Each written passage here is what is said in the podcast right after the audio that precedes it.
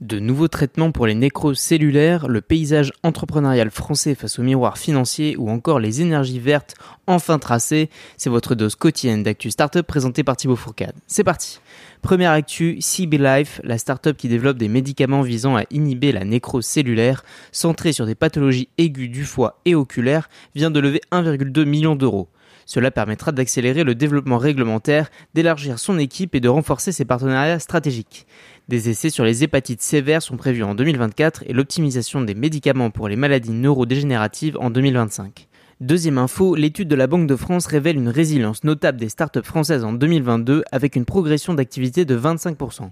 Cependant, l'accroissement de la dette de 26% et une baisse des levées de fonds en 2023 signalent des défis futurs.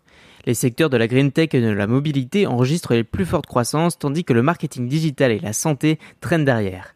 Les plans TB2 et Paul Midi ont pour objectif de soutenir les startups et l'innovation en ce sens. Pour terminer, Granular Energy, visant la transparence dans l'approvisionnement en électricité verte, a levé 7,5 millions d'euros pour développer son concept de matching horaire.